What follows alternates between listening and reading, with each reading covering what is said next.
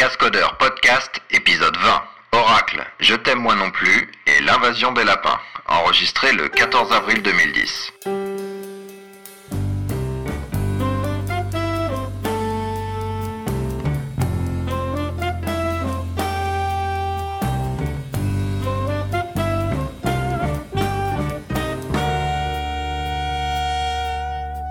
Et bienvenue à l'épisode 20 des Cascodeurs. Donc euh, bon anniversaire à nous, ça fait 20, presque un an en fait. Je sais plus quand est-ce qu'on a démarré la première fois, mais c'est autour d'avril, donc euh, Joyeux Et j'en profite, voilà, j'en profite pour dire que mon anniversaire c'est le 8 avril, donc c'était il y a pas longtemps. Bon Synchronisé avec les cascodeurs.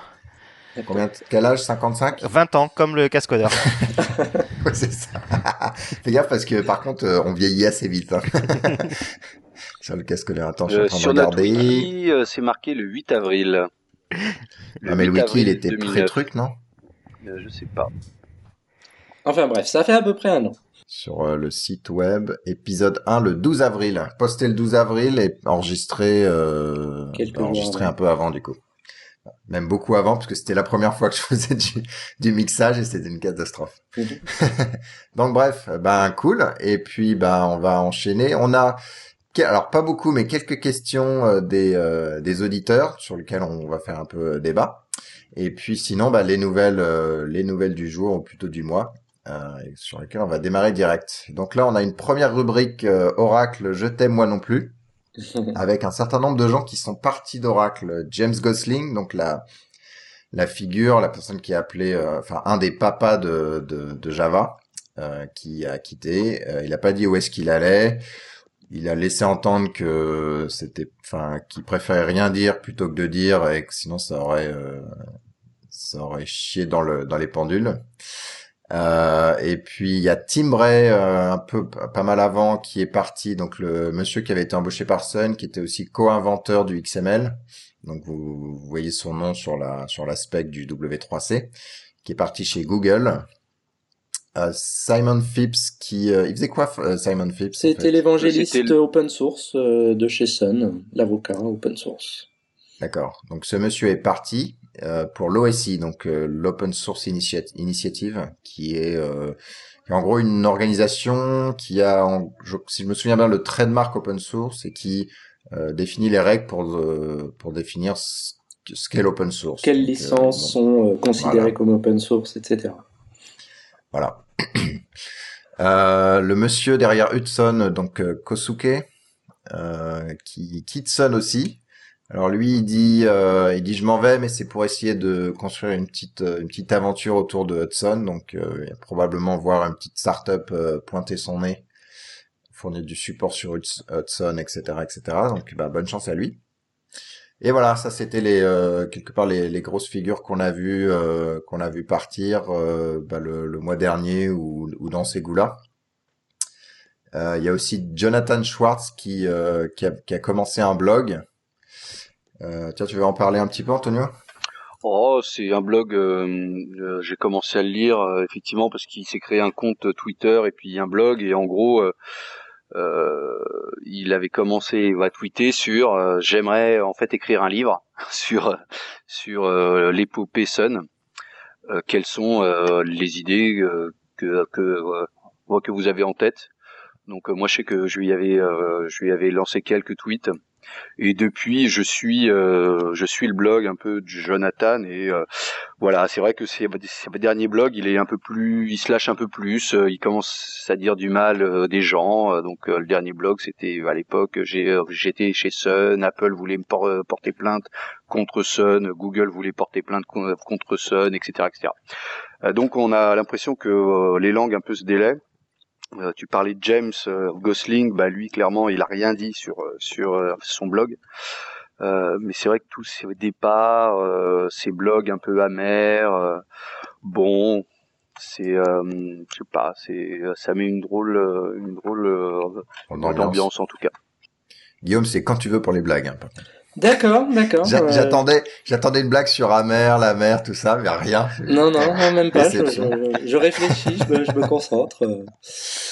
Ouais, alors en fait, moi, j'ai, euh, je suis pas aussi négatif que certains que Lisa. Euh, tout le monde s'en va, etc., etc. Il y a effectivement des grandes figures qui s'en vont. Après, euh, par exemple, pour le cas de James Gosling, euh, c'est vrai qu'il faisait pas mal de voyages euh, promotionnels. il avait des lanceuses à t-shirt, etc., etc. Concrètement, qu'est-ce qu'il faisait pour Java ces derniers temps Pas grand-chose. pas grand-chose. Hein. Mais en fait, donc après Oracle, ça l'intéresse, ça l'intéressait peut-être pas forcément de, de garder. Ouais. cette figure-là. James Gosling, malgré tout, restait quand même dans les discussions de, de certaines orientations de Java, par exemple, euh, pour les closures, etc. On voyait quand même son nom euh, cité parce que voilà, entre deux cafés euh, à la machine à café, ils ont dû discuter de, de ça, quoi. Donc malgré tout, il, y avait toujours, je pense, quand même une certaine influence de, de principe ou historique malgré tout. Mais c'est vrai que c'est plus l'aspect, voilà, c'est c'est l'image de l'inventeur de Java. Euh, plus qu'autre chose qu'il qu'il représentait quoi.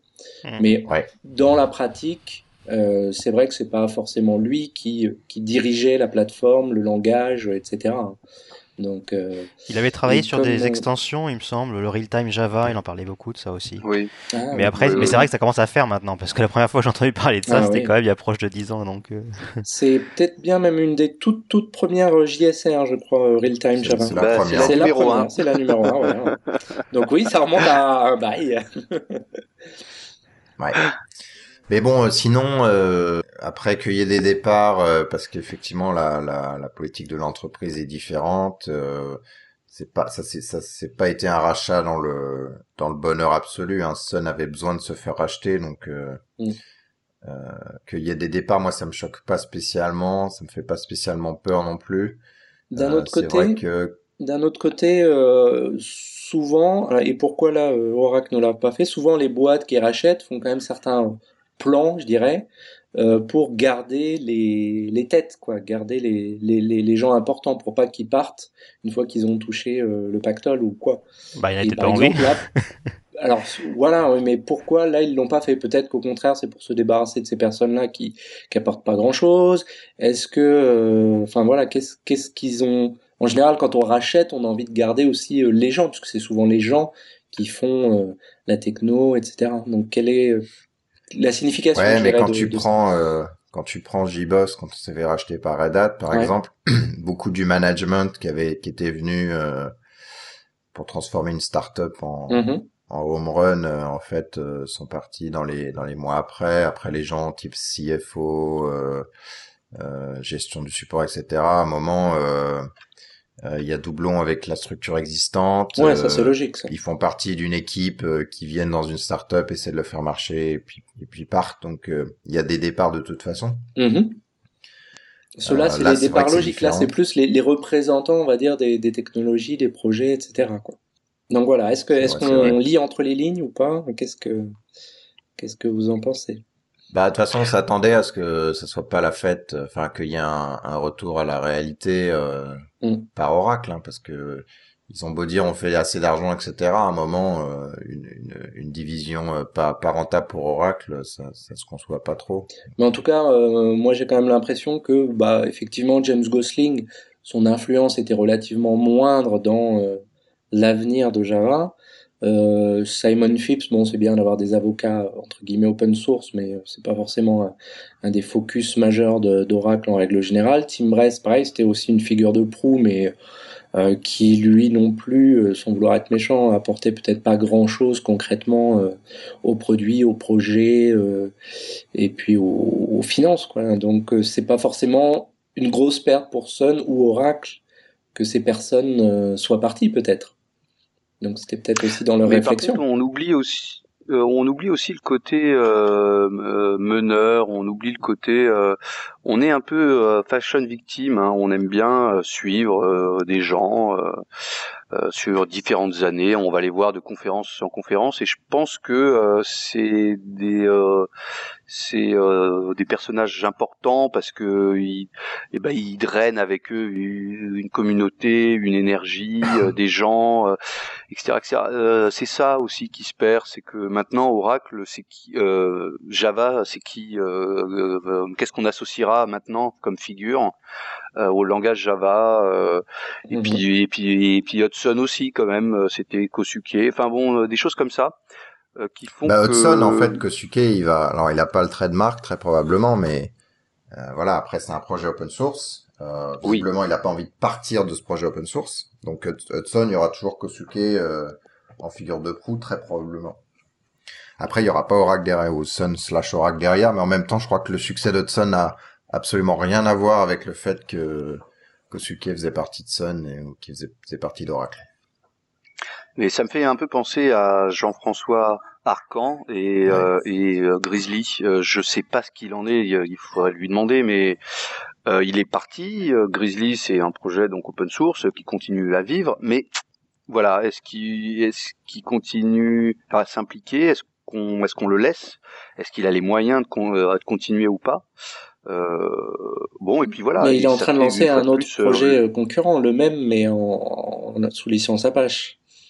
Donc, euh... Tu parles d'atmosphère ou? Ouais, ouais, ouais, ouais. mais atmosphère, il avait déjà démarré euh, chez Sun. Oui, il l'avait démarré avant. Oui, mais pas, pas atmosphère, un nouveau. Euh, là, il a sorti quelque chose, je crois, chez euh, Ning. Là. Ah, d'accord. Donc, euh, je pense qu'au contraire, lui, c'était l'occasion pour repartir de zéro et faire encore mieux et etc. Donc, je mm. pense qu'il va, a priori, passer à autre chose. Ce qui est marrant, c'est que ça, ça met un, en tout cas pour les gens qui mettent les mains dans le cambouis, ça fait vraiment un, on est peut-être en train de voir un, un, truc qui va faire peur aux boîtes, c'est-à-dire le, le, le la focalisation sur les gens plutôt que sur euh, les sociétés qui ont des produits.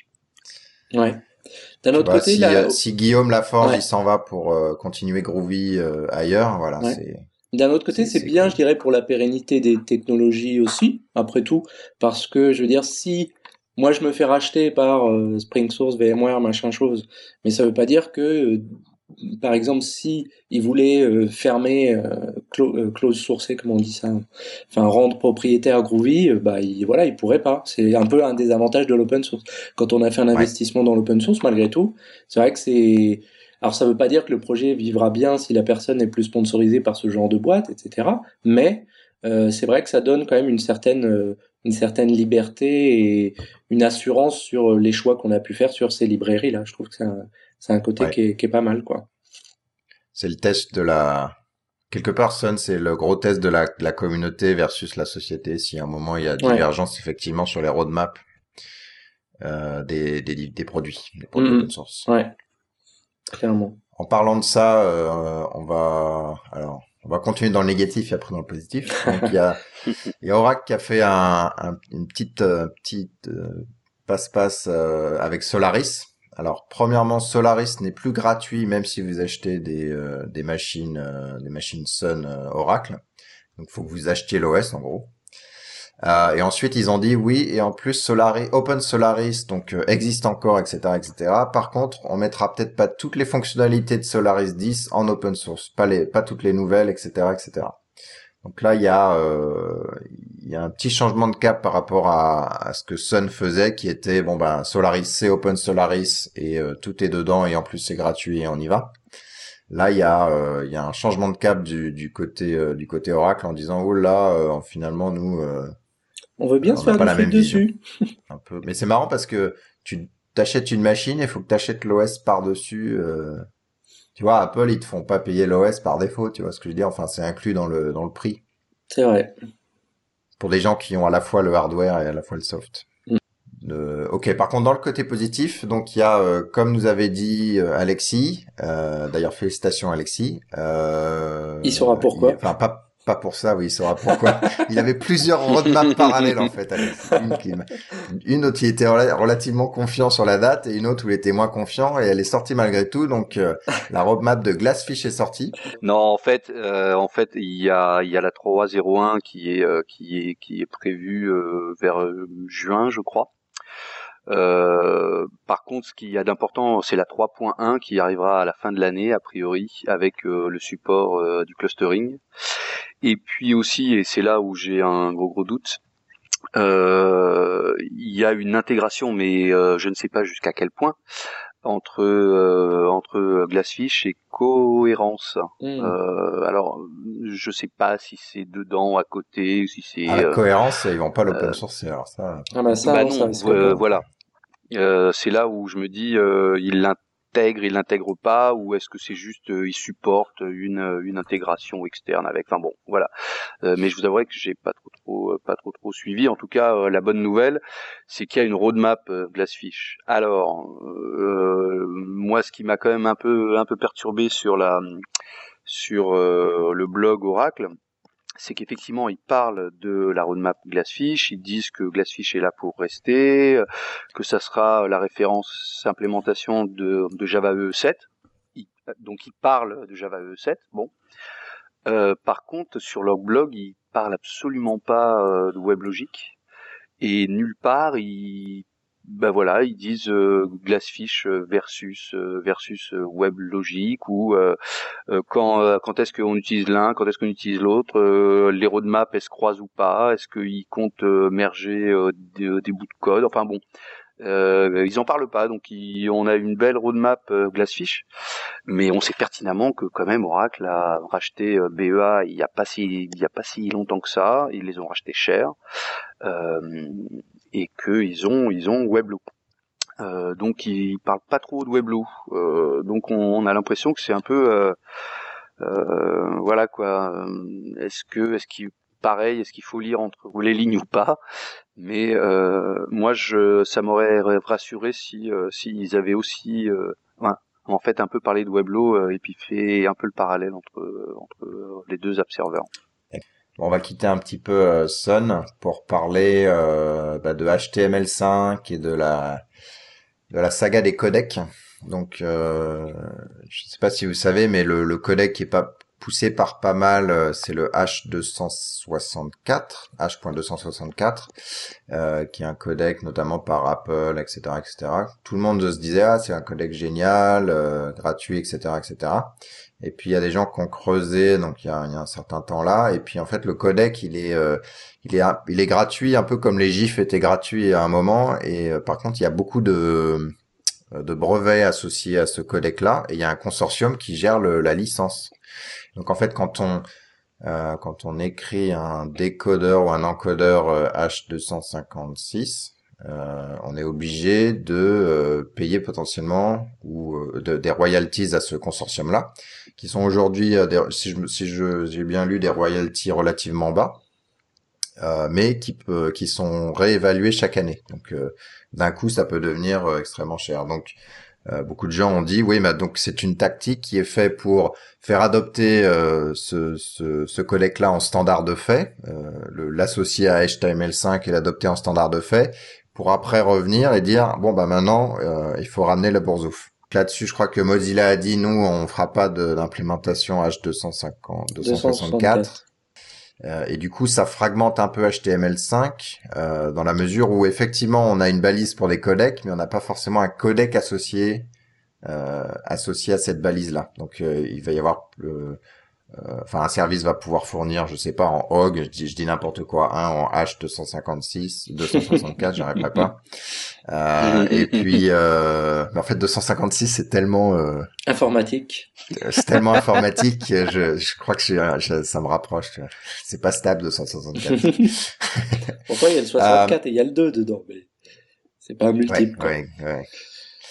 Euh, mais bon, euh, malgré tout, euh, nouvelle intéressante, c'est que Google a racheté une boîte il y a un certain temps qui justement faisait des codecs, et la rumeur veut qu'ils open sourceraient ce codec-là. Et du coup, ça pourrait devenir en gros le, le, codec standard de fait, puisqu'il serait open source, sans, sans licence, gratuit, et donc pourrait être implémenté par tout le monde. Alors Internet Explorer, Safari, Mozilla, Chrome, Chromium, euh, Opera, euh, Link, etc., etc. Peut-être pas Link Note parce que en texte ça doit pas être. Euh, si on a ski, tu sais, ASCII Art et tout ça. Là. Oui, on a ASCII Art. c'est compliqué à, implémenter. Quoi. Ouais, non mais il y, avait quelqu'un qui avait fait un espèce d'encodeur qui encodait automatiquement un flux vidéo en, ASCII Art vidéo. Sérieux? Ah ouais. Énorme. Ah faudrait que je retrouve. Je sais plus où est-ce que j'ai trouvé ça, mais c'est incroyable ça peut être marrant. ça doit être fun à programmer ce truc-là. Mais ce que, ce que j'ai compris, moi, c'est que euh, le H264, euh, les royalties étaient, euh, étaient, euh, étaient gratuites jusqu'en jusqu'en 2011. Et là, ils ont en fait étendu jusqu'à jusqu'à 2016. Euh, bon, mais voilà, qu'est-ce qui va se passer après 2016 Ça va devenir payant, oui, mais combien Bon, donc effectivement, encore une encore un beaucoup de Google. Enfin, ça reste encore. en même temps, d'ici 5 ans, uniquement, mais voilà, on aura d'autres collègues, quoi. Oui et non, parce que enfin H264, alors je connais pas les dates, mais c'est déjà assez vieux. Euh, Hog, Theora, etc. Là, c'est c'est pas tout récent non plus, hein, donc c'est pas tous les jours qu'il y a non plus un nouveau codec euh, plus ou moins aussi performant euh, avec les, les, mêmes qualités, etc. Euh, donc H264, c'était un des un des meilleurs dans dans le genre et mieux par exemple que Hog et euh, peut-être même mieux que OnTool, là, ce que, ce que Google a racheté, je, je, je, je sais plus trop. Donc c'est pas évident. Hein. Cool. Enfin, pas cool. ouais, là, je lisais, donc les brevets, c'est jusqu'en 2028. C'est en 2028 que les derniers brevets tombent. Ah en assumant qu'ils changent pas euh, la loi sur les brevets pour le rallonger, mais bon, ça c'est un débat. Bon, bah à voir. Euh, en tout cas, euh, ça ne reste qu'une rumeur, hein, le, le codec euh, open sourcé par Google, mais c'est vrai qu'il y a plein de gens qui ont fait des, des lettres ouvertes pour demander ça à Google. Donc à voir. Plus près, plus près du monde Java, Spring Source a encore lâché le portefeuille. ouvert, ouvert le chéquier et paf, ils ont racheté, ils ont racheté une ferme. moi, j'attends toujours ma Ferrari. Avec des lapins. Avec des lapins, ouais. Ils ont, ils ont racheté RabbitMQ, qui est euh, en gros un système de messaging. Euh, alors c'est, euh, je sais pas s'il y a une un front-end JMS, parce qu'en fait RabbitMQ c'est fait en en Erlang, c'est open source. Mm.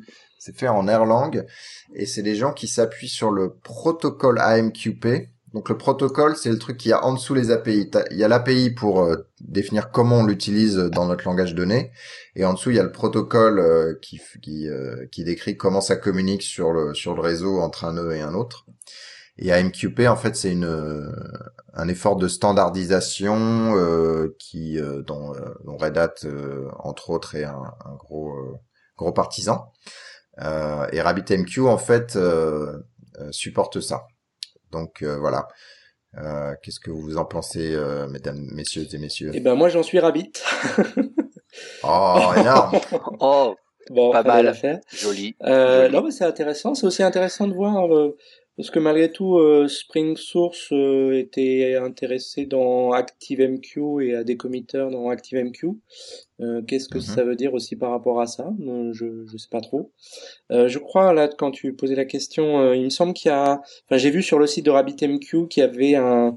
Alors je sais pas si c'est un, enfin un driver, je sais pas comment on pourrait appeler ça, un driver JMS. Mais il faut peut-être patcher RabbitMQ ou je ne sais trop quoi. Ça n'a pas l'air d'être forcément si, si évident que ça en tout cas. D'accord. Mais sinon, le, le protocole euh, avait l'air aussi d'être standardisé euh, aussi par des, des banques. C'était qui euh, JP Morgan, je crois. Euh, oui, alors c'est un effort de. Il y a tout un tas d'acteurs différents et pas que des acteurs, je dirais, enfin du middleware, etc. Quoi. Donc c'est intéressant. Mais il y a eu une polémique aussi là sur AMQP là. C'est récemment, je crois. J'ai mais j'ai pas trop suivi. ouais, un des, des un des papas d'AMQP en gros dit euh, que c'est de la merde. Et du coup, euh, sa prochaine version de son produit euh, ne abandonnera AMQP, etc., etc. Donc il y a effectivement une euh, une polémique à ce niveau-là. Euh, en fait, ce qui s'est passé, c'est qu'AMQP, il y a eu ce, ce corps euh, qui avait été démarré, puis après, tout le monde est venu pour essayer de le standardiser. Donc, euh, il y a peut-être eu un petit. Euh, on parle de lapin, maintenant on parle de porc. De, de corps, de corps. D'accord. Et euh... non mais on continue dans l'image de la ferme, tout ça. Voilà, c'est ça. Champêtre. Euh, et du coup, euh, ben je sais pas, peut-être qu'il y a, c'est parti vers un, ça s'est peut-être un peu trop formalisé pour son goût, ou peut-être un peu trop formalisé tout court, et qu'il il retrouve pas ses petits. Donc effectivement, il a, il a écrit un long mail ou même des carrément un, essai sur euh, pourquoi il, il aimait pas MQP. Mm. Enfin, il aimait plus. Voilà, voilà. Euh, en tout cas. Mais de toute façon, enfin ça, euh, c'est vrai que euh, VMware est vraiment la boîte à suivre hein, parce que il virtualise maintenant RabbitMQ. c'est quand même un voilà tout ça, c'est c'est pour c'est pour du cloud. Le cloud, on en parle, on en parle beaucoup et on a l'impression que ça s'arrêtera pas là. Quoi. J'ai l'impression que VMware rachètera encore encore quelques boîtes pour pour étoffer son offre mmh. cloud. Et j'ai l'impression qu'ils sont en train de tout miser sur le cloud et je pense que c'est une c'est c'est une stratégie qui va plutôt dans le bon sens. Ouais, parce qu'effectivement dans les dans les press releases dans beaucoup des press releases, on parle pas d'AMQP, mais on parle beaucoup de euh, dans le cloud. On dit voilà, euh, RabbitMQ, c'est un système de messaging, qui a été qui a beaucoup travaillé sur euh, des approches cloud, donc avec euh, ben, un peu tout la, la distribution des queues, des queues, etc., etc., etc. Moi, je connaissais pas avant, pour être très honnête. J'avais entendu euh, le nom, mais euh, j'avais, enfin, je savais que c'était euh, une implémentation du protocole MQP, mais au-delà, je dois avouer que j'ai, jamais joué avec, donc je, je, je connais pas trop ses avantages et inconvénients, à part bon, bah, effectivement l'effet, l'effet, le L'aspect, euh, le fait que ça se base sur un protocole, donc niveau interopérabilité, c'est c'est plus intéressant euh, dans un cadre multi-langage, multi-plateforme. Alors qu'avec JMS, il fallait se faire ses propres bridges pour transférer des des messages JMS, euh, je sais pas, WebSphere vers JMS ActiveMQ, etc. Donc c'est vrai que c'est une approche intéressante. Ça c'est clair. Ouais, parce que typiquement, ils ont un client .NET, un client Java. Exactement. Ouais. Donc pas exclusif monde euh, Java. Donc plus ouvert. Bon, par contre, c'est en Erlang. Hein. Ouais, ouais, ouais. C'est un choix. c'est un choix comme un autre. Qu'est-ce que t'en penses, toi, Vincent euh, RabbitMQ, tout ça? Bah pas grand-chose en fait. c'est pour ça que tu disais rien en fait. bah ouais, non, c'est pas mon sujet là. C'est pas les sujets. J'utilise pas ça. Non, j'avais utilisé ça il y a bien longtemps euh, quand j'étais consultant architecture, mais là c'est plus le cas. Donc je suis assez neutre sur tous ces sujets-là. Mais justement, dans XWiki, pour faire, euh, euh, je sais pas, faire du, clustering, du clustering, tout ça, bah, on, utilise des événements distribués basés sur JGroups. Mmh, d'accord. Cool. Tiens, aucun rapport, mais il y a eu des échanges Twitter intéressants entre entre Arnaud qui dit euh, merde j'ai planté mon accès SSH et Guillaume qui répond ah c'est ça hein, laisser les accès SSH à sa femme. Et quelqu'un dit ouh toi tu vas pas pouvoir faire speaker chez les duchesses. Et duchesses qui disent euh, ouais c'est sûr. C'était un bon échange ce matin. C'était marrant. Euh, bon, on revient, on revient sur le sur le sujet. Un, autre truc plus joyeux, c'est Exo qui a levé 6 millions de dollars en fait, ils ont levé en euros. Euh, et du coup, euh, je pense que... Ça que 4, c'est ça avant, de pouvoir annoncer, ils, ouais, ils regardaient la fluctuation du, de l'euro et du dollar et que c'était genre, allez, monte, monte Je comprends mieux maintenant pourquoi ils disaient ça. ouais, c'est ça, tu disais, mais c'est bizarre parce qu'il est dans le mauvais sens. Le... Ah donc, euh, ça prend sens. Donc, c'était marrant. Et puis, euh, donc, ouais, ils ont levé 6 millions de dollars. Euh, fait intéressant, ils les ont pas levés auprès de venture capitalistes américains. Euh, mais ils les ont levés auprès de Venture Capitalist français. Donc il y a une boîte euh, moi que je connaissais pas euh, qui est à, Paris, et puis il y a une boîte qui est fait partie du groupe La Poste. Mhm. Donc bah, visiblement La Poste c'est les investisseurs dans les dans les boîtes et dans les startups. Donc félicitations aux petits gars qu'on connaît d'Exo. Et puis je crois que l'idée c'est de, pas dépenser mais d'investir cet argent-là vers s'établir aux États-Unis, faire du marketing, etc. pour vraiment lancer l'activité aux États-Unis, vu que c'est vrai que c'est plus connu en France, en Europe, etc. qu'aux États-Unis, même s'ils ont commencé au, tout départ, Exo, euh, leur premier euh, vrai euh, client, leur premier client, c'était le département de la défense américain, je crois. Hein.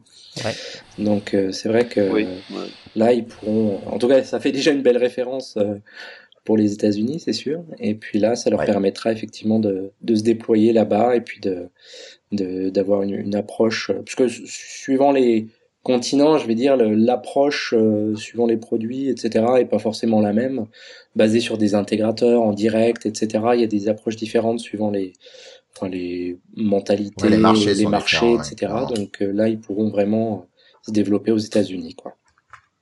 Ouais. Et qui les rachètera après? Qui les rachètera, effectivement. Voilà, Oracle. oh non, encore putain. Je crois que c'était VMware en ce moment qui a ah racheté tout le monde.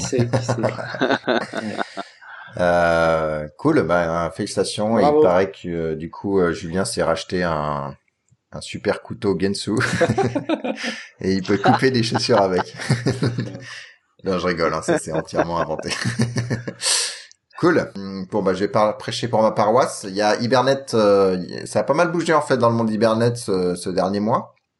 Donc, premièrement, on a sorti Hibernate Core 3.5 qui est l'implémentation JPA2 qui passe euh, le TCK. Donc ça y est, on, on implémente la spec euh, et on est standard JPA2, un standard qu'on a qu'on a aidé à faire. Bravo. pas mal de pas mal de boulot à la fin, ouais.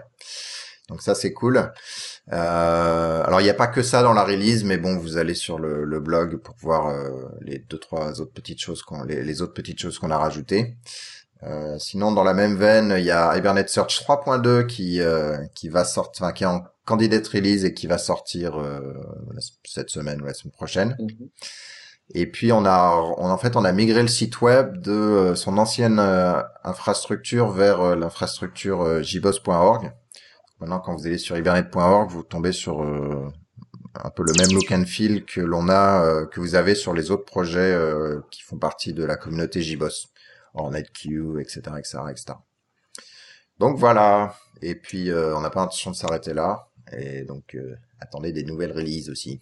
Et euh, pour euh, la petite anecdote aussi, euh, la spec lead de JPAE 2, donc Linda de Mitchell, a posté un blog pour dire que bah, elle attendait un peu de feedback pour pour réfléchir à un JPA 2.1 ou un JPA 3. Donc vous voyez l'aspect qui est à peine sorti que les gens commencent on va réfléchir à ce qui va se passer. Moi, je trouve que c'est un peu tôt pour le coup, parce qu'il faut attendre un petit retour réel des, des gens.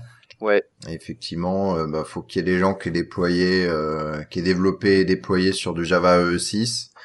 Aujourd'hui, il y a, il y a Glassfish et un ou deux autres, euh, il y a JBoss en preview, etc. Mais voilà, il faut, euh, il faudrait peut-être donner un an euh, aux gens avant de, avant de demander qu'est-ce que vous en pensez. Mais bref, c'est mon opinion à moi. Cool. Vous aviez, euh, des trucs à plugger vu que j'ai un peu. Oh bah euh, Groovy 1.7.2 est sorti et on est en train de réfléchir à une date pour euh, Groovy 1.8, mais bon, c'est juste une version, une petite update mineure, des petits, petites améliorations par-ci par-là, mais rien de, de très. D'accord. Ah si, il y a un truc que je voulais dire, c'est euh, dans Hibernate 3.5, donc il y a plus euh, trois projets qui sont Core, Annotation et Entity Manager. On a tout mis dans Core, donc c'est plus simple pour vous euh, à utiliser. Oh là là, pour les dépendances, là, ça va être encore un, gros bousouf, là. Oh non, il était temps, c'était c'était pénible, ah je trouvais que c'était pénible. Hmm. Donc là, on va avoir un, un gros méga jar, quoi, c'est ça? Alors non, c'est pas un gros méga jar, c'est quand même du Maven avec des modules. Et donc en fait, tu peux décider de. C'est là où c'est un peu chiant, c'est qu'Hibernate Core, dedans, il y a des modules dont Core, mais aussi annotation, entity manager, etc. euh... Mais l'idée, c'est qu'effectivement, maintenant, les releases sont synchronisées. Euh, plus qu'avant, euh, les mêmes tests tournent dedans, etc., etc. Donc c'est effectivement plus simple à mon avis du point de vue utilisateur. Euh, vous dépendez de. C'est plus simple de ton point de vue toi développeur, hein. l'utilisateur, je sais pas. Non, moi personnellement ça me ça me saoule. Ah bon. Ouais. D'accord. Non, non, c'est plus simple. L'utilisateur, il dit voilà, j'ai besoin de JPA, donc je dépends de Entity Manager qui va tirer les, les, la notation qui va bien, le corps qui va bien, etc., etc. Euh, après, si t'as pas besoin, euh, si t'es encore à l'ancienne et tu utilises que le HBM.xml, bah tu, tu tires que Core et puis Entity Manager et tout ça seront pas tirés en dépendance de ton projet. Ok. Euh, de autre point là, donc on avait fait un appel à questions euh, des auditeurs. Alors je dois avouer que c'est un échec euh, horrible. Il n'y a que trois questions. Vous êtes des mous. Non, il y en a un, c'est même pas une question. Vous êtes des mous. non, attends, on a eu. Euh... Alors à moins que les gens écoutent pas jusqu'à la fin les épisodes, ça c'est mal. Mais en gros, l'épisode 19, il a dû être euh, écouté par euh, à peu près 1500 personnes. Et paf, deux questions, deux fois de la même personne, c'est quand même mal. Un 1500e en feedback, c'est nul. Mais bref, il y a, y a, quand même deux questions intéressantes. Euh, la première, c'est Qu'est-ce que vous utilisez en ou pensez utiliser en système de version distribuée? Donc en, ça c'est de Arnaud euh, Arnaud VM. Donc euh, il y a Git, il y a Mercurial, euh, il y en a d'autres. Il y a, je crois que tu utilisais Bazar, Guillaume, non? Comme ça. Oh, enfin, je l'ai déjà utilisé, oui, pour un pour un projet. Mais en tout cas, de notre côté, euh, enfin, Groovy, euh, Spring Source, etc. Euh, donc, on a encore plein de, plein de SVN, évidemment, et puis on, a plutôt tendance à se diriger quand même vers Git. Donc, il y a un moment ou un autre où je pense que Groovy migrera vers Git. ouais plutôt pas. En tout cas, c'est celui qui a l'air d'avoir le plus euh, le vent en poupe. C'est pas forcément le, le, meilleur, enfin à un certain niveau. Par exemple, les, les, commandes, tout ça, qui sont un peu inconsistantes, etc. Mais en tout cas, c'est celui qui a un petit peu le plus euh, le vent en poupe. Donc, ce qui est, enfin, ce que je dis souvent, ce qui est amusant, c'est que euh, pour, tu vois, pour des projets open source où on est un peu à la pointe des, des trucs, des projets, des, des idées, des techniques, etc. Par contre, moi, pour ce qui est infrastructure de mon projet, c'est-à-dire euh, le, la gestion des versions, pour moi, c'est de l'infrastructure. quoi. C'est Là, je préfère quand même quelque chose qui est plus mainstream, dans le sens où, euh, voilà, je, je, préfère celui où il y a le plus de chances que les gens vont aller vers celui-là, tu vois. Donc, euh, même si on est effectivement plus moins réticent à passer vers des choses plus original, c'est-à-dire moi je vais passer de SVN vers Git, euh, alors que les entreprises vont peut-être attendre encore un an ou deux pour faire ce genre de choix-là.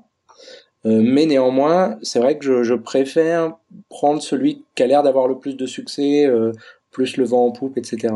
C'est un choix un peu conservateur, de, de, changement, mais conservateur quand même, je dirais.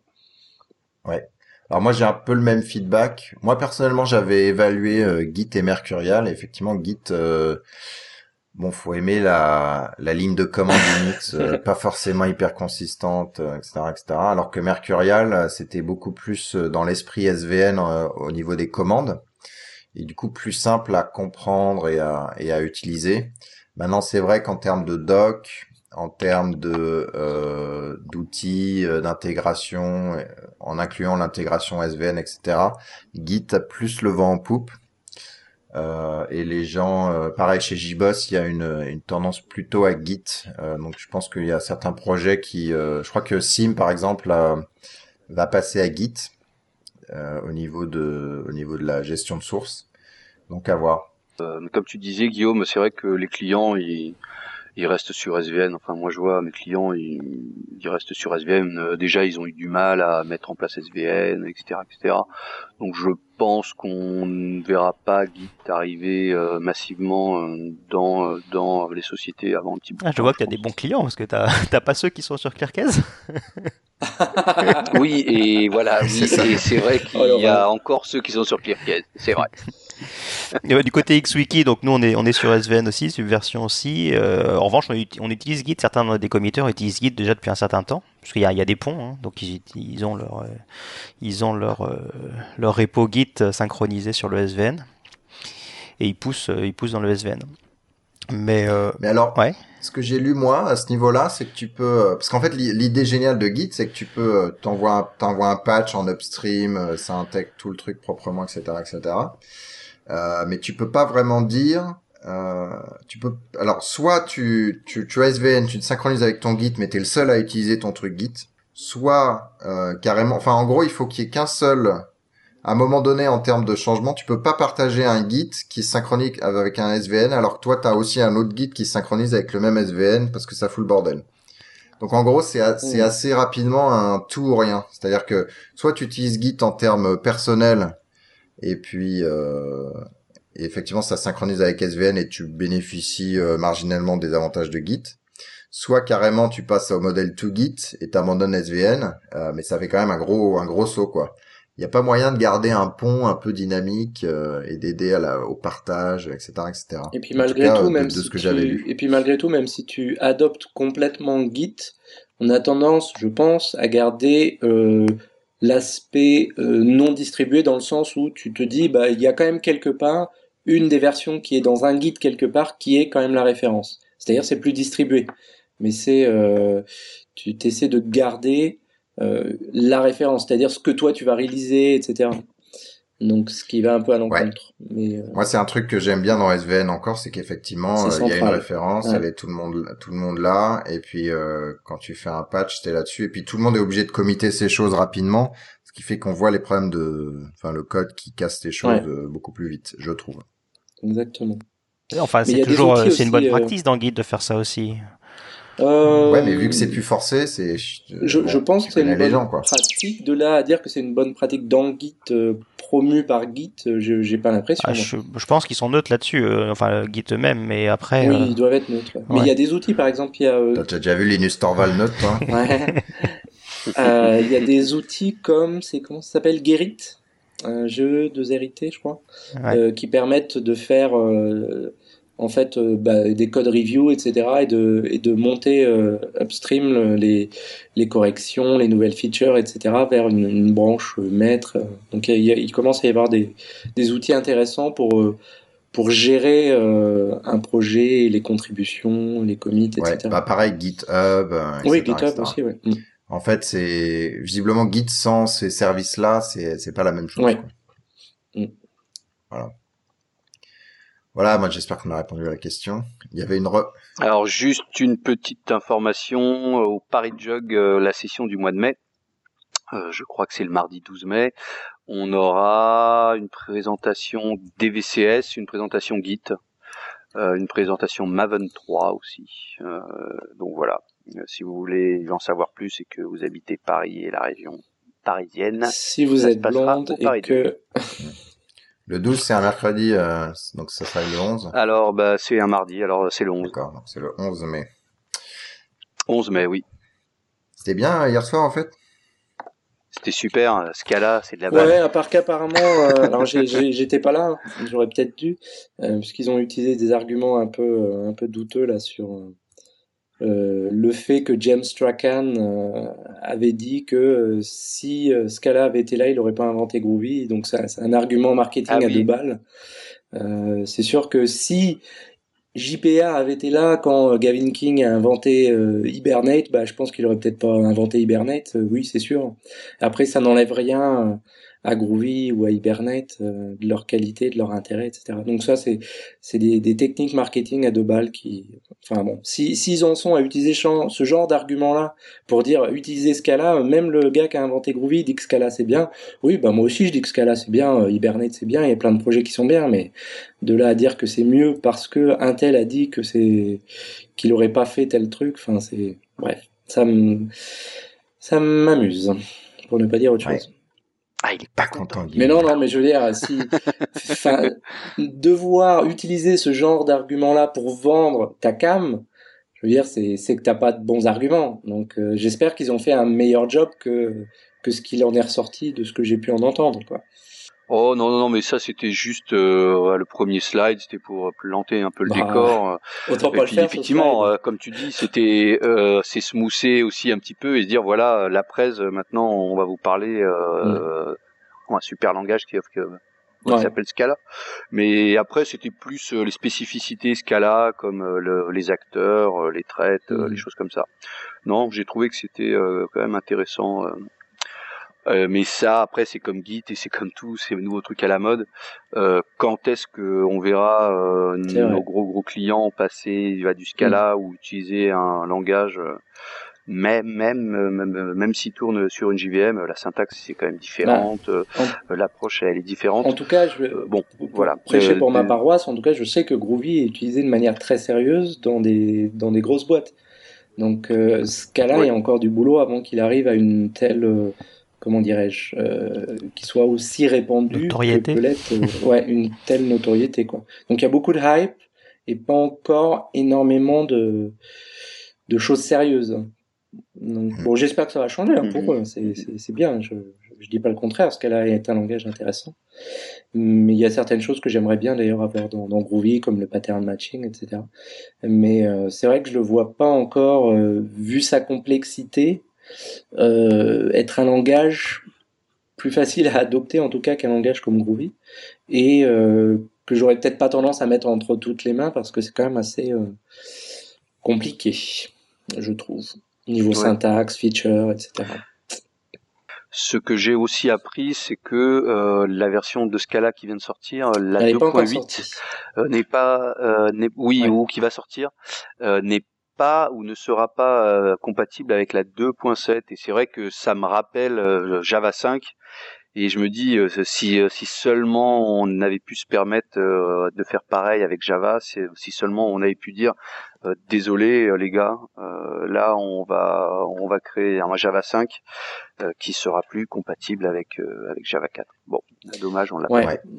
C'est vrai. Par contre, c'est niveau gestion de version, faire des choses vraiment incompatibles entre des versions euh, mineures, tu sais, de 7, de 8, plutôt que de passer 2 à 3, c'est peut-être un petit peu limité. Alors, ça, ça dépend pourquoi. Hein. Je veux dire, il y a certaines choses, vaut mieux les corriger, quitte à ce que ce soit pas euh, backward compatible, comme on dit. Euh, mais si c'est des grands changements, par contre, j'aurais tendance à garder ça pour une version vraiment majeure. Quoi. Bon, après, euh, chacun gère ses versions. Tant, que t'es pas euh, très utilisé, tu peux te permettre ce genre de choses, quoi.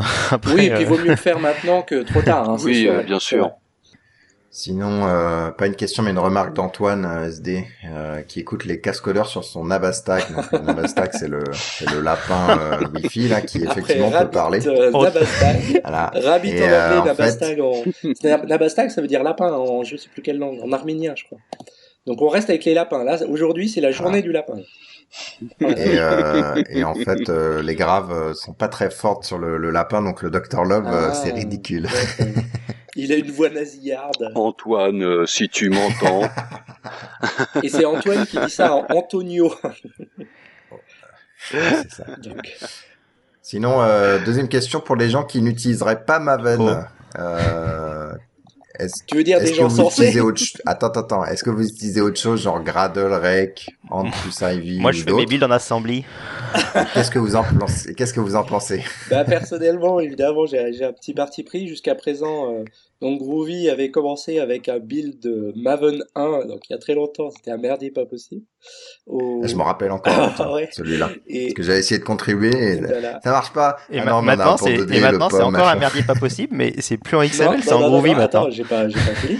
euh, donc finalement, après, on est passé à Ant on est revenu à Ant pour, euh, pour le build, ce qui était très bien, mais beaucoup d'XML dans tous les sens. Et puis là, pour Groovy 1.8, euh, on est en train de travailler, là il est presque finalisé, sur un build Gradle.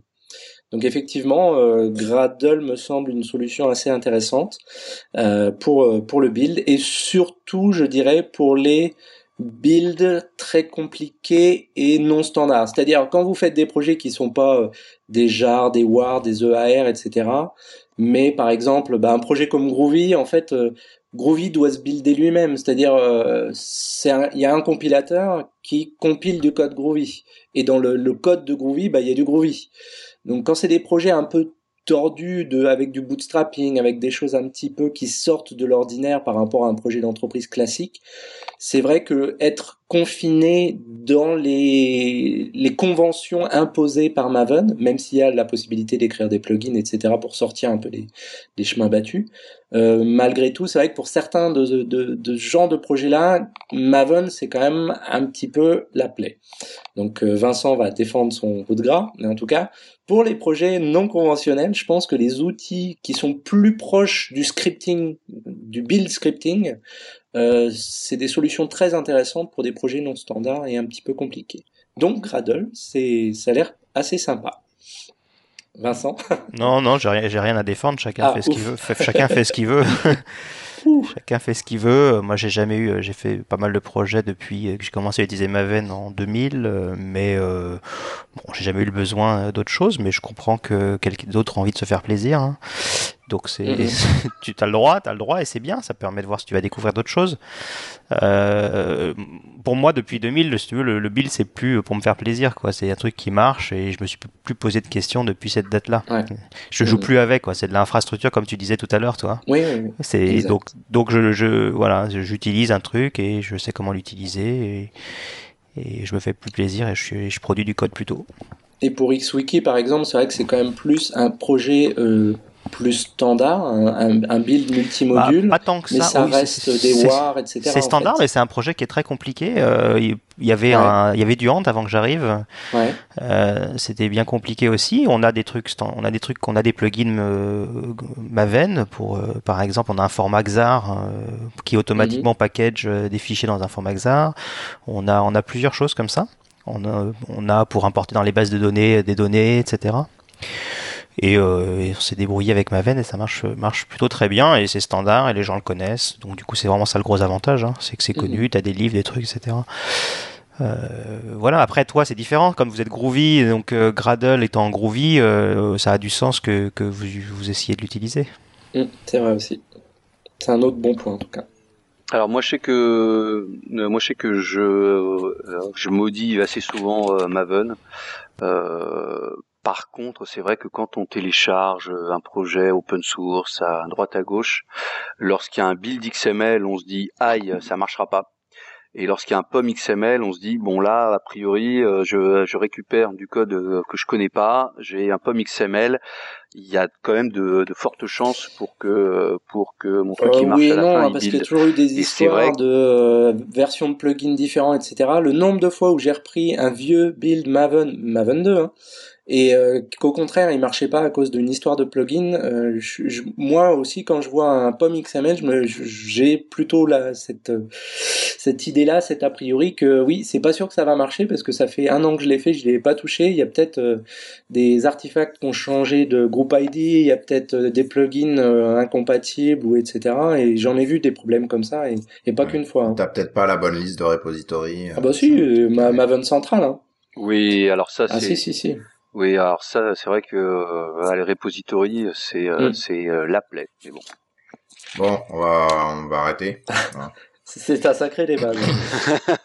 Et voilà. Euh, ouais. Et encore, j'avais des trucs à dire, mais je vais, je vais peut-être attendre Arnaud là. On va voir. Euh, sinon, il y a des jugs et des conférences. Il y a le Red Hat Summit et le JBoss World, JBoss World 2010 qui sont à Boston le, je sais plus, c'est fin juin en fait.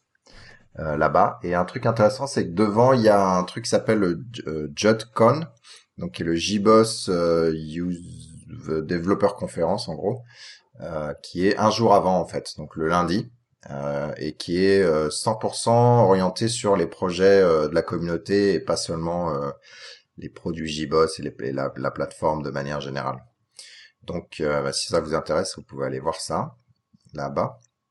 Ah et pour euh, et pour les autres conférences aussi, on l'a pas mis là, mais il y a il y a euh, Jazzoon un peu plus près, donc en Suisse, qui aura lieu au mois de juin. Le 1er au 3 juin. Ouais. Qui vient Puisque non, je vais pas, mais puisqu'on en parle, il y a aussi euh, une conférence dédiée à Groovy, Grails, Gradle et toutes les technologies basées autour de Groovy.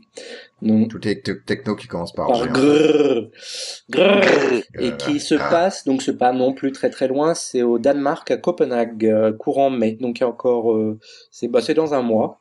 Euh, donc il y a encore, euh, il y a encore des places. Hein, l'année dernière, donc c'est la deuxième édition. Et je co-organise ça avec le groupe, le, le user group Java du, enfin danois. Et donc on avait une centaine de personnes l'année dernière, c'était assez sympa. Euh, donc si les gens sont intéressés dans Groovy, Grails et compagnie et Gradle, euh, pas très loin de chez nous, euh, il y a une super conférence qui s'appelle GreatConf, gr8conf.org. En attendant une grande conférence par à le Paris, Paris Jug. C'est vrai qu'il y, y, a une rumeur qui dit que le Paris Jug lancerait une super conférence euh, pour, pour remplacer Java One, DevOps et euh, tout ça. Avec euh, l'objectif quand même d'avoir 15 000, 15 000 personnes. Hein. Donc c'est pas une petite conférence. Hein. À la Tour Eiffel. À la Tour, ah ouais, à la tour Eiffel. Par contre, ce qui est un peu chiant, c'est pour aller d'une salle à l'autre, il faut prendre l'ascenseur. c'est un peu. Sinon, il y a les escaliers. ça, c'est les toilettes qui sont au troisième. ah ouais, non mais c'est très classe là, top classe. Voilà, sinon il y a la, c'est marrant, il n'y a pas de lien là, mais euh, il y a la création du Scala User Group et du BERT, BIRT User Group, je sais pas comment on dit BERT. BERT User Group, BIRT. C'est toi qui dis ça alors que tu, tu te fous de ma gueule quand je dis euh, couche DB. c'est clair. Je crois que ça se dit BERT. Bah, je sais même pas. Bah, c'est BERT. Burt, je dirais Burt User Group. Euh, c'est en France en fait Ouais, en fait, nous on a eu euh, les gars qui sont venus hier euh, au Paris Jug justement puisque c'était la soirée Scala et ils ont fait une petite un petit topo donc ils vont ils vont créer le Scala User Group. par contre, je sais pas si je crois que ça va être à Paris. Euh, je sais pas sous quel format ils comptent faire, est-ce que c'est des conférences mensuelles ou pas. Mais voilà, donc il y a un Scala User Group qui se crée, le premier en France. C'est plutôt pas mal. Bon bah quand on aura plus de nouvelles, on vous dira.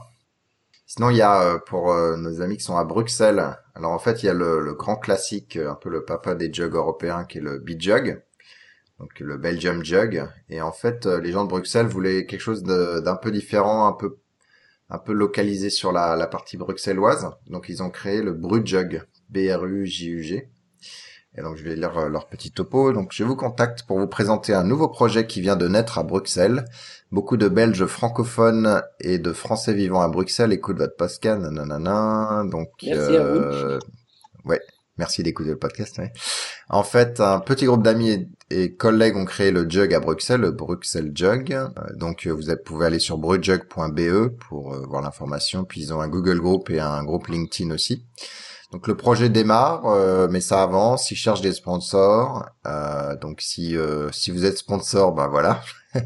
mais sinon, ils cherchent surtout des gens pour bah, venir voir et puis venir présenter aussi. Alors ils disent nous cherchons également des gens qui ont envie de présenter pour une conférence, un expert café, une sorte de chaise musicale avec des tables mais sans musique, ou du lightning talk. Donc ça c'est des talks de 10 minutes. Et alors, ouais, en fait, ce qu'ils disent, c'est qu'ils ont une euh, question-réponse sur euh, la différence entre le Beat Jug, qui est le jug national belge, et puis le Bruxelles Jug. Et donc, euh, allez voir pour comprendre la différence. En tout cas, si vous êtes sur Bruxelles, allez voir leur site. Et puis, venez les voir. Voilà, voilà. Les outils de la semaine. moi, j'ai plein d'outils, en fait. Pas plein. J'en ai, euh, j'en ai au moins deux. Un manteau, euh, euh des chaussettes. Euh... Ah, moi, en ce moment, j'utilise beaucoup la pioche, le râteau, la bêche et tout ça. Ah ouais? Ah ouais. Et ça, c'est l'été, ah ça. Ouais. Ça, c'est les outils d'été. C'est clair. Ouais. Je sais pas qui nous dit que les duchesses nous demandent si c'est slip ou caleçon. Ah, c'est Arnaud qui demande ça. Bon, on lui demandera. Boxer. Boxer. Désolé. Moi, je suis commando. Tu, tu, tu euh, dors juste avec euh, trois gouttes de parfum Chanel numéro 5 ou... Voilà, exactement, dans des draps de soie, avec un loup à mes côtés. euh, moi, je, alors, je vais vous parler de deux outils. Le premier, c'est euh, je garde tous mes mots de passe dans un, un outil, une espèce de base de données avec qui s'appelle KeePass, K2EPA2S. Il y a une version Windows, il y a une version euh, Linux, Mac, etc., etc. Donc qui s'appelle KeePass X. Et, euh, et c'est super parce que bah, moi j'ai commencé ça il y a plus de cinq ans et euh, je l'utilise euh, religieusement. En fait, je connais qu'un seul mot de passe, c'est le mot de passe pour aller dans ce truc-là.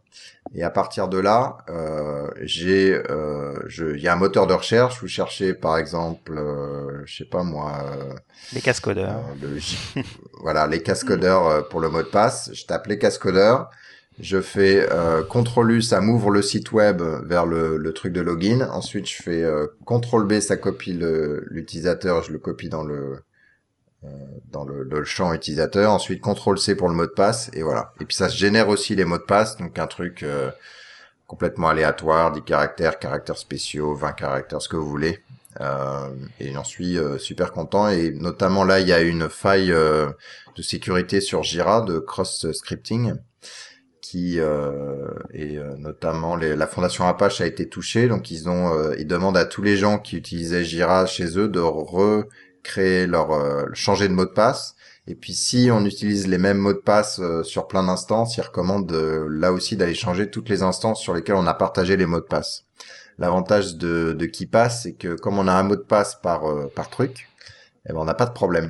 Euh, puisque en fait on est bien isolé entre un service et un L'avantage c'est que si on te torture, hein, tu peux même pas dire quel est le mot de passe que tu le connais pas. Ah non. ah, je peux dire le premier note. Hein, ouais, mais après tu peux pas dire le deuxième. ouais. Ouais, non mais comme toi, moi je suis comme toi Emmanuel, j'ai utilisé KeePass avant quand j'étais sous Windows il y a bien longtemps. Ensuite, euh, j'ai essayé KeePass X, je l'ai trouvé beaucoup moins bien fini que KeePass. Et depuis que je suis sur Mac, j'ai migré à, à, First Password, qui est génial, euh, qui est du même genre mais beaucoup plus poli. Ouais. Mais, mais Mac. En mais fait. Mac. Ouais. Donc moi l'avantage c'est que quand je plante ma machine, ce qui m'arrive euh, malheureusement euh, relativement souvent, j'ai tendance à casser mes trucs, euh, et que j'arrive à une conférence la fleur au fusil, euh, en fait, j'ai quand même euh, j'ai accès à cette librairie, enfin ce, ma base de données, et en fait, je peux l'installer qui passe sur un Windows et je vais quand même avoir accès à mes mots de passe, etc., etc. Donc ça c'est un petit avantage par-dessus One Password, mais effectivement les gens sur Mac aiment beaucoup One Password. Et c'est quoi l'avantage Parce que moi j'utilise One Password, c'est quoi l'avantage ou désavantage de One Password selon toi? L'avantage je crois que c'est que c'est mieux intégré parce qu'il remplit les trucs automatiquement pour toi dans il se synchronise avec le keychain. Ouais, c'est cool, c'est mieux intégré. Ils ont une version euh, iPhone, une version iPad. Euh, tu as euh, l'interface est, est, mieux finie. Ouais.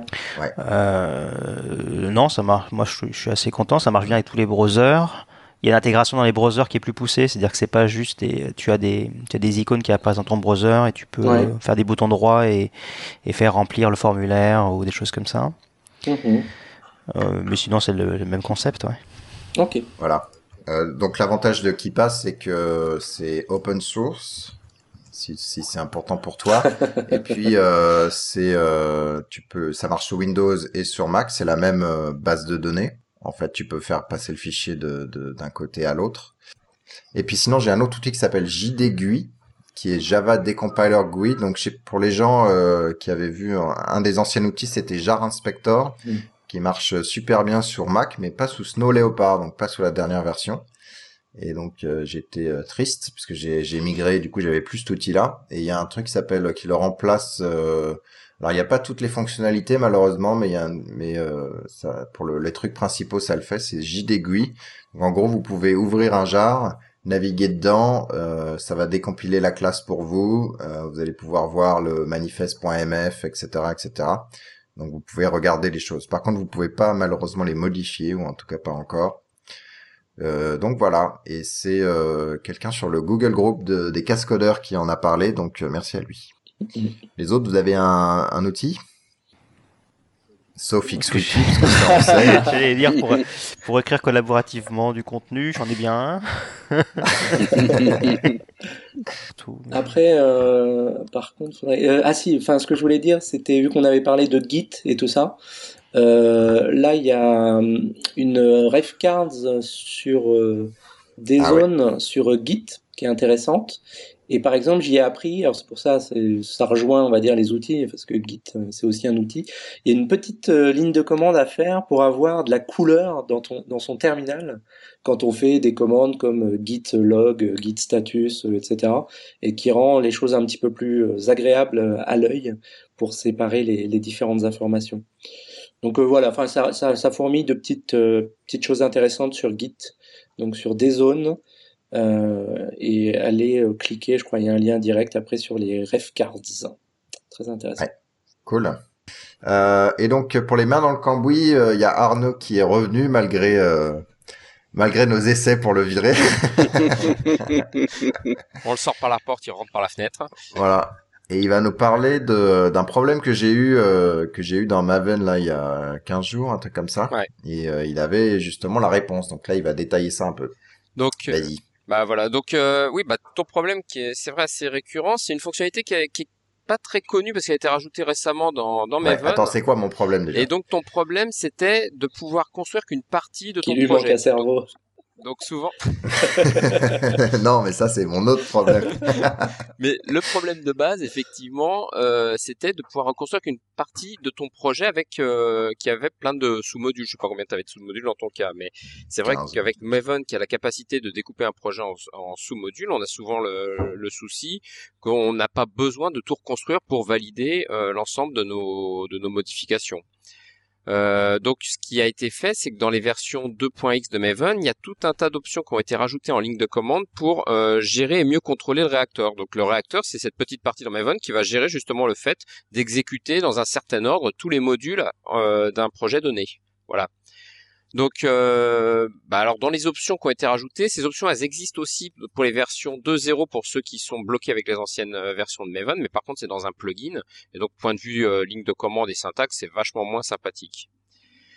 Dans les options, bah en fait, bon, bah il y, a, une option basique hein, qui est euh, tout simplement moins PL. Donc moins PL, on lui donne une liste de modules. Alors une liste de modules, ça va être quoi? Ça va être soit euh, la liste de modules en termes d'arborescence, donc euh, Toto slash Tata slash Titi par exemple. Donc ça, c'est l'arborescence dans mon dans mon projet Maven, par exemple, ça va définir un module. Ou alors je donne l'artifact ID de mon module. Donc moins PL et une liste de modules avec des virgules, bah Maven va m'exécuter uniquement dans mon projet les modules que je lui ai demandé. Bon, là le cas d'usage est quand même assez euh, restreint. On n'a pas beaucoup de cas où on veuille. Souvent, on va plutôt dans le répertoire en question et on exécute le, build à ce niveau-là. Alors bien sûr, euh, ça ce que j'ai oublié de préciser, c'est qu'on est obligé de lancer ces commandes-là au niveau du projet principal Maven, au niveau de là où on a le réacteur et la description de tous les modules. On peut pas faire ça dans un sous-module. Les autres options, donc là, qui deviennent beaucoup plus intéressantes, c'est on va donner une liste de modules, donc toujours avec moins PL et, et, un module ou plusieurs modules, et on va lui rajouter le moins AM. Le moins AM, l'option moins AM, c'est also make. Donc en fait, Maven va construire un projet et toutes ses dépendances. Donc toutes ces dépenses, enfin un module et toutes ses dépendances, c'est-à-dire si on a, euh, imaginons un projet J2E avec dedans plusieurs EAR, des tonnes de WAR et des tonnes de JAR, eh ben je vais lui demander de me construire, je vais lui donner comme nom de module moins PL bah, l'identifiant de mon WAR, et dedans il va me construire uniquement bah, tout ce qui est nécessaire à construire ce WAR. Donc ça va être très pratique pour reconstruire qu'une partie de mon application, parce que je vais quand je, teste un WAR en, question, j'ai pas besoin de reconstruire tous les ER et tous les autres WAR qui vont à côté. Donc ça c'est l'option moins euh, AM. Vous avez une option qui est un peu euh, qui, est le, pendant euh, dans l'autre sens, c'est-à-dire c'est le moins AMD. Ce sont tous les modules qui vont dépendre du module que vous avez donné en option. Donc là, dans ce cas-là, le cas d'usage, ça va être quoi? C'est vous travaillez sur un module euh, donné, vous faites une modif, bon bah vos tests passent localement sur le module, ça c'est bien, vous êtes content, mais vous voulez vérifier que vos modifications dans le module n'ont pas entraîné des régressions sur les autres modules qui vous utilisent des choses euh, que vous auriez complètement euh, pas vues avec les tests unitaires.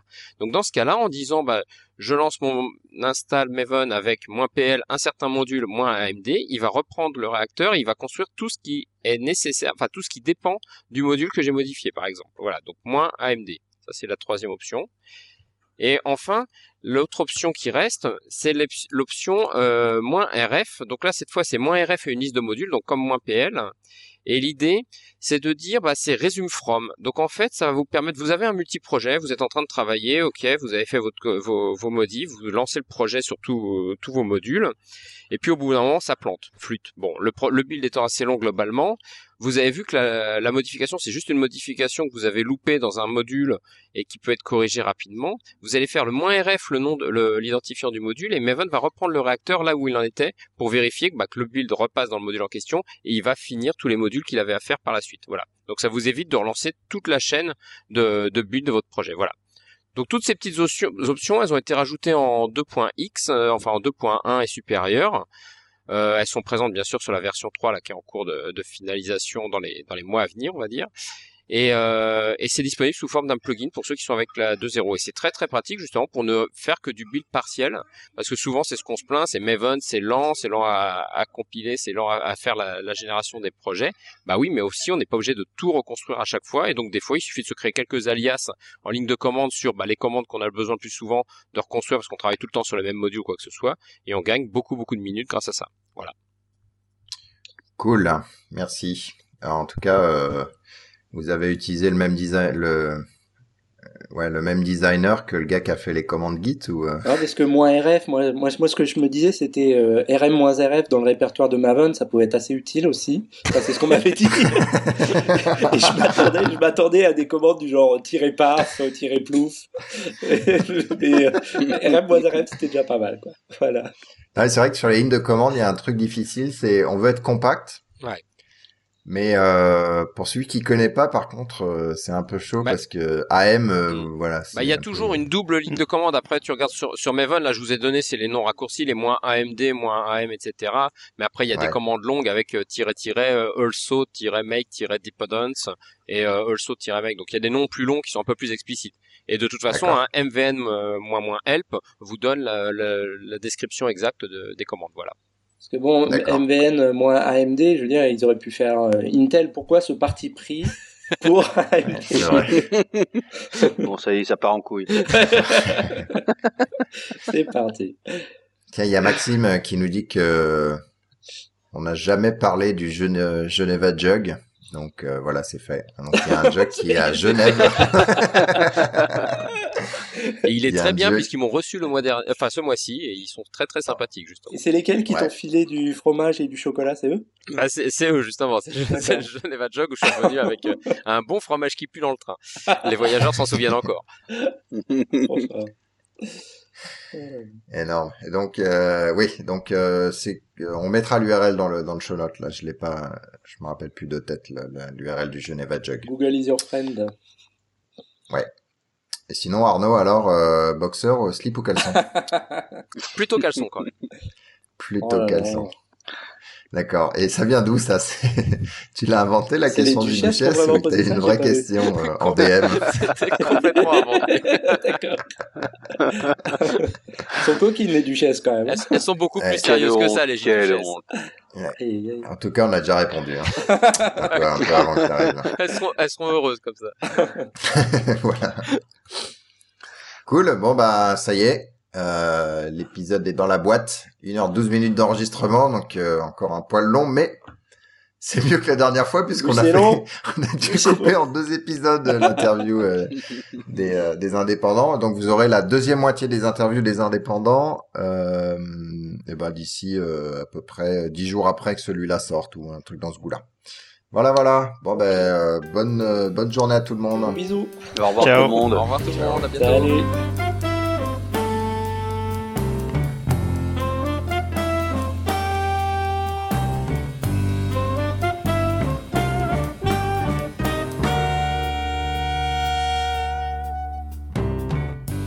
Musical est le thème numéro 3, gracieusement offert par podcastem.com. P-O-D-C-A-S-T-T-H-E-M-E-S.com. Le logo a été dessiné par Nicolas Martignol, alias le Touilleur Express. www.touilleur-express.fr